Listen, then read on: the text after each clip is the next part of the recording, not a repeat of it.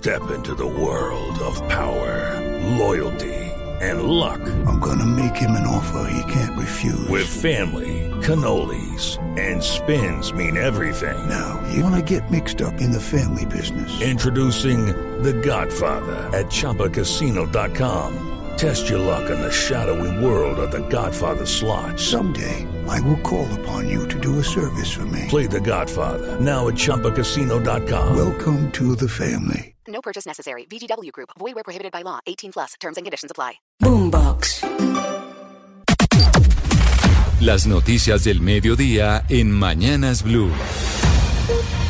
Al mediodía nos conectamos con los periodistas del servicio informativo de Blue Radio que nos actualizan de lo más importante que sucede hasta ahora en Colombia. Y mucha atención porque la Fiscalía citó a declarar al ex subdirector de la Unidad de Gestión del Riesgo, Víctor Andrés Galván, por la compra de 40 carrotanques para suministrar agua en el departamento de La Guajira. Damián Landines.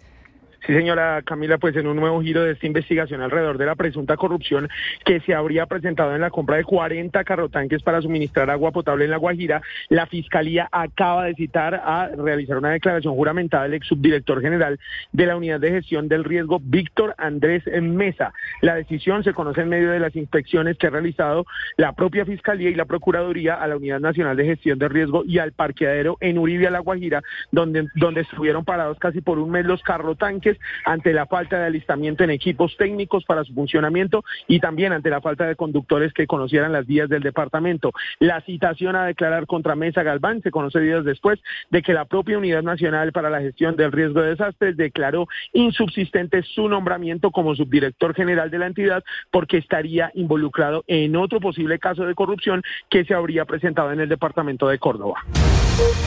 12 del día, dos minutos y otra noticia importante, mucha atención, se mueven las investigaciones en la Comisión de Acusaciones de la Cámara de Representantes en contra del presidente Gustavo Petro por las presuntas irregularidades en la financiación de su campaña.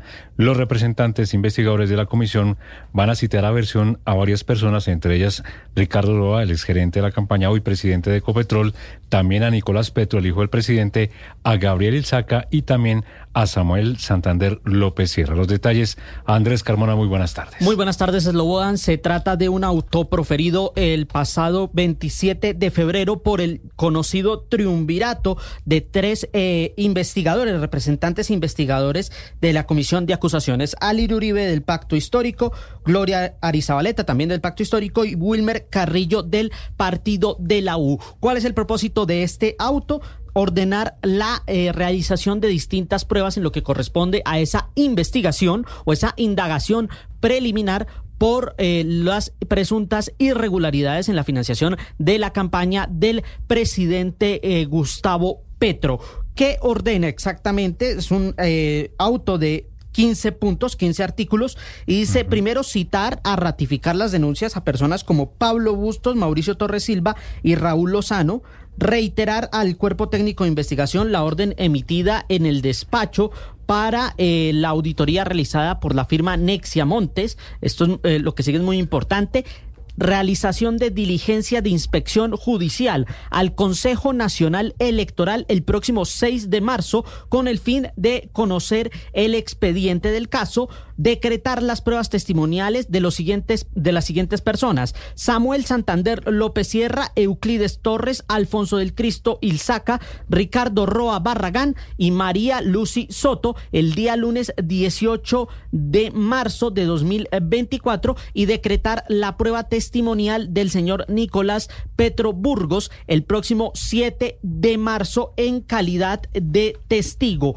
Estas, eh, eh, estas declaraciones, en el caso de Nicolás Petro, pues se llevarán a cabo en la ciudad de Barranquilla, entendiendo que Nicolás Petro tiene una orden judicial por la cual no puede salir de la capital del Atlántico y el resto de testimonios se llevarán a cabo en el salón de sesiones de la Comisión de Investigación y Acusación de la Cámara de Representantes.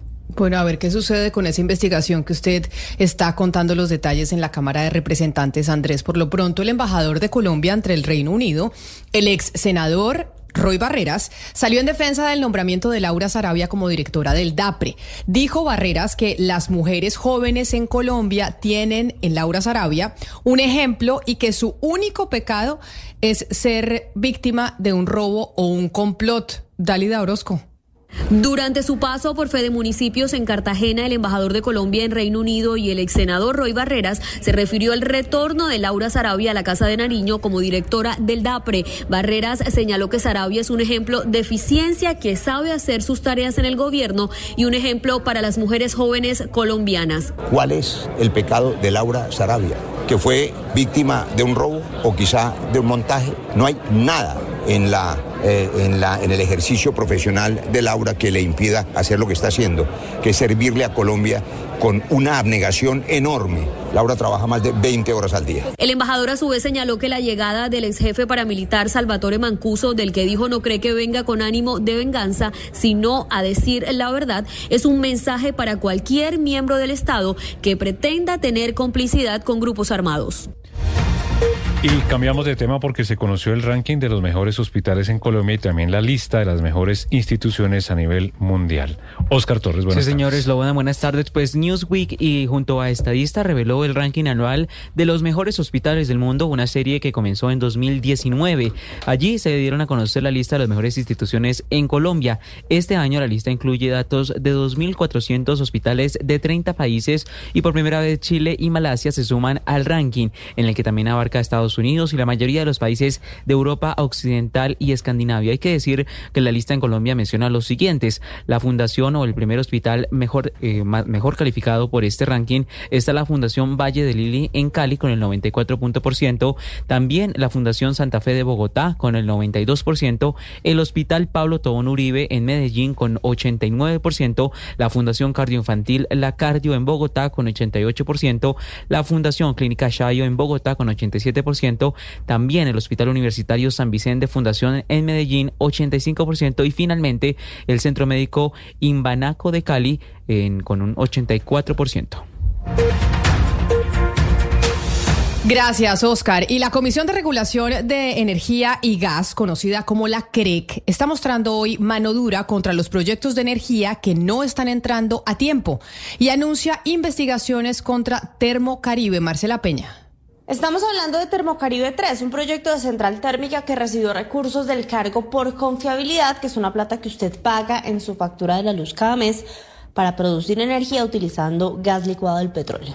Termocaribe acumuló más de 500 días de retraso frente a la fecha de puesta en operación que tenía prevista inicialmente. Sin embargo, su fecha límite para generar energía para el sistema era el primero de diciembre del año pasado y no estaba listo. Por esta razón, la Comisión de Regulación de Energía y Gas abrió una actuación administrativa que puede terminar en que la compañía pierda la plata que le habían dado y además se ejecute las garantías de las aseguradoras. La decisión lleva la firma de Omar Freddy Prías, el único comisionado de la CREG que ha sido nombrado en propiedad por el gobierno. Prías puede tomar esta decisión aunque no esté en los demás comisionados de la CREG porque estamos hablando de un caso particular y no de una regulación para toda la industria. Sin embargo, este sí es un campanazo para todos aquellos proyectos, incluidos varios solares y eólicos, que llevan meses y meses de retrasos.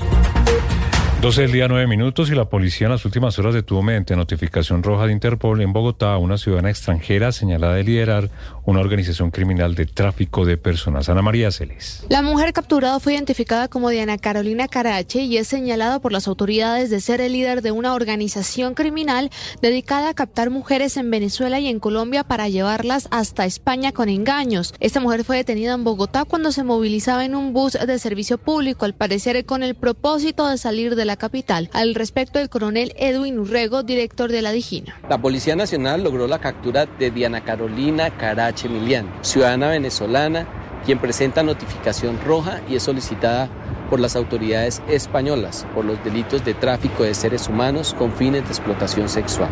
Esta mujer se encargaba de captar otras mujeres colombianas y venezolanas. Diana Carolina obligaba a las mujeres a asumir una deuda de más de 6.500 euros por gastos de etiquetes aéreos y hospedaje y además las obligaba también a prostituirse contra su voluntad para pagar este dinero, razón por la cual ella es requerida por las autoridades judiciales de España por los delitos de ese país de tráfico de seres humanos con fines de explotación sexual y delitos contra los derechos de los extranjeros. Gracias, Ana María. Y las autoridades en Bogotá avanzan en la recuperación de las hectáreas afectadas por los incendios forestales en los cerros orientales del mes de enero. ¿Cómo le están haciendo, Miguel Ángel Garzón? Las tareas están a cargo de una mesa de trabajo interinstitucional de expertos y científicos con la que se define la hoja de ruta para poder restaurar las áreas afectadas por los incendios que afectaron 7 hectáreas y medias de la quebrada La Vieja, 13 hectáreas y media en el Cerro El Cable y cerca de 3 hectáreas en el Parque Distrital Ecológico de Montaña Entre Nubes.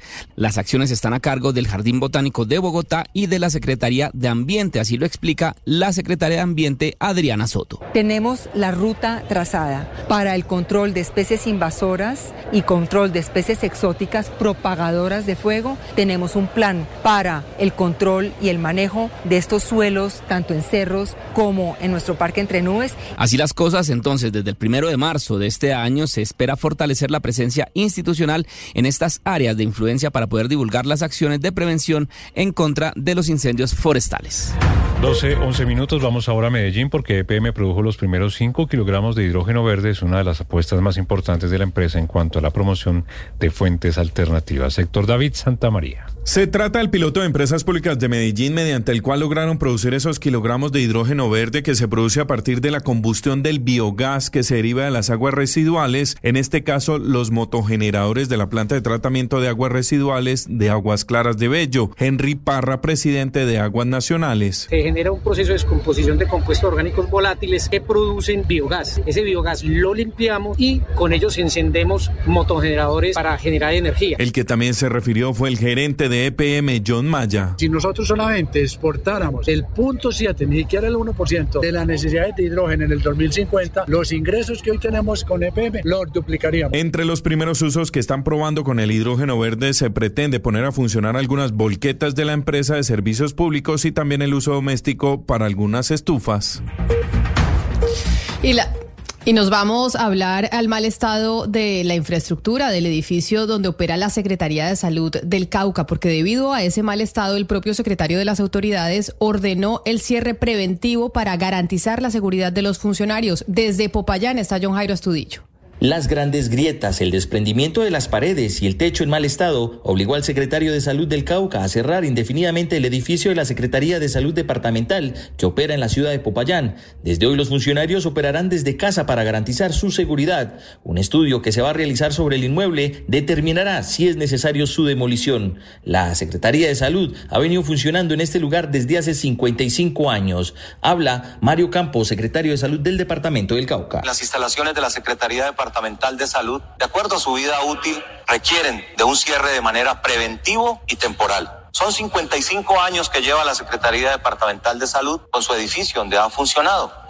Obviamente, pero requiere eso de que determinemos con expertos si efectivamente hay que adecuarla estructuralmente, reconstruirla o derribarla. En las próximas horas llegarán expertos para analizar la delicada situación que se registra en el inmueble. 12 del día, 13 minutos. Las autoridades en el Huila rescataron sano y salvo a un joven que llevaba 15 días secuestrado por hombres armados. Julio Díaz Sánchez.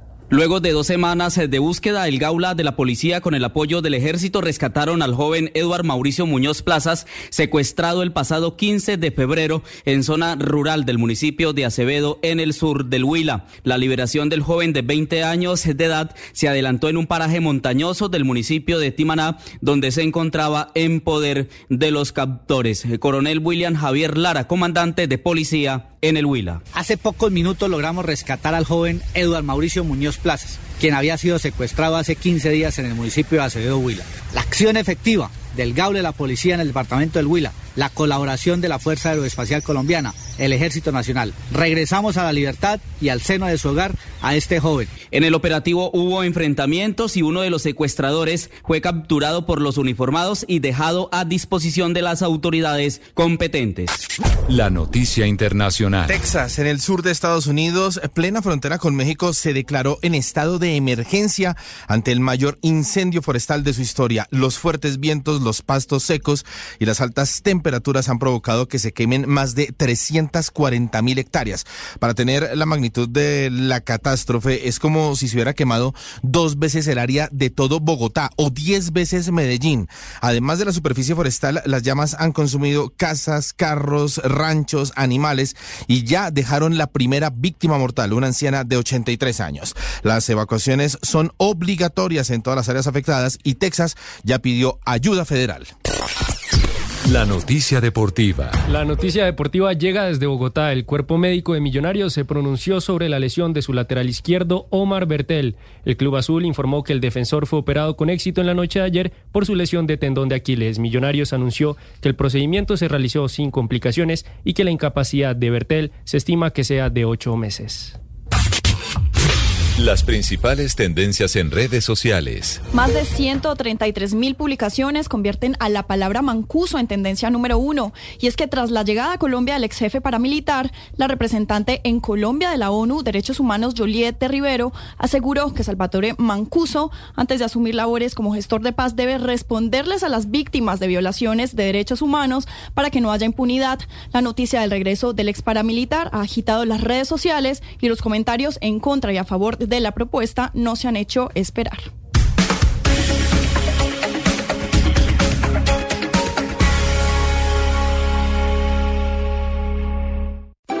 Boombox. Judy was boring. Hello. Then Judy discovered ChumbaCasino.com. It's my little escape. Now Judy's the life of the party. Oh, baby, Mama's bringing home the bacon. Whoa, take it easy, Judy. The Chumba life is for everybody. So go to ChumbaCasino.com and play over 100 casino style games. Join today and play for free for your chance to redeem some serious prizes. ChumbaCasino.com. No purchase necessary. Void where prohibited by law. 18 plus terms and conditions apply. See website for details.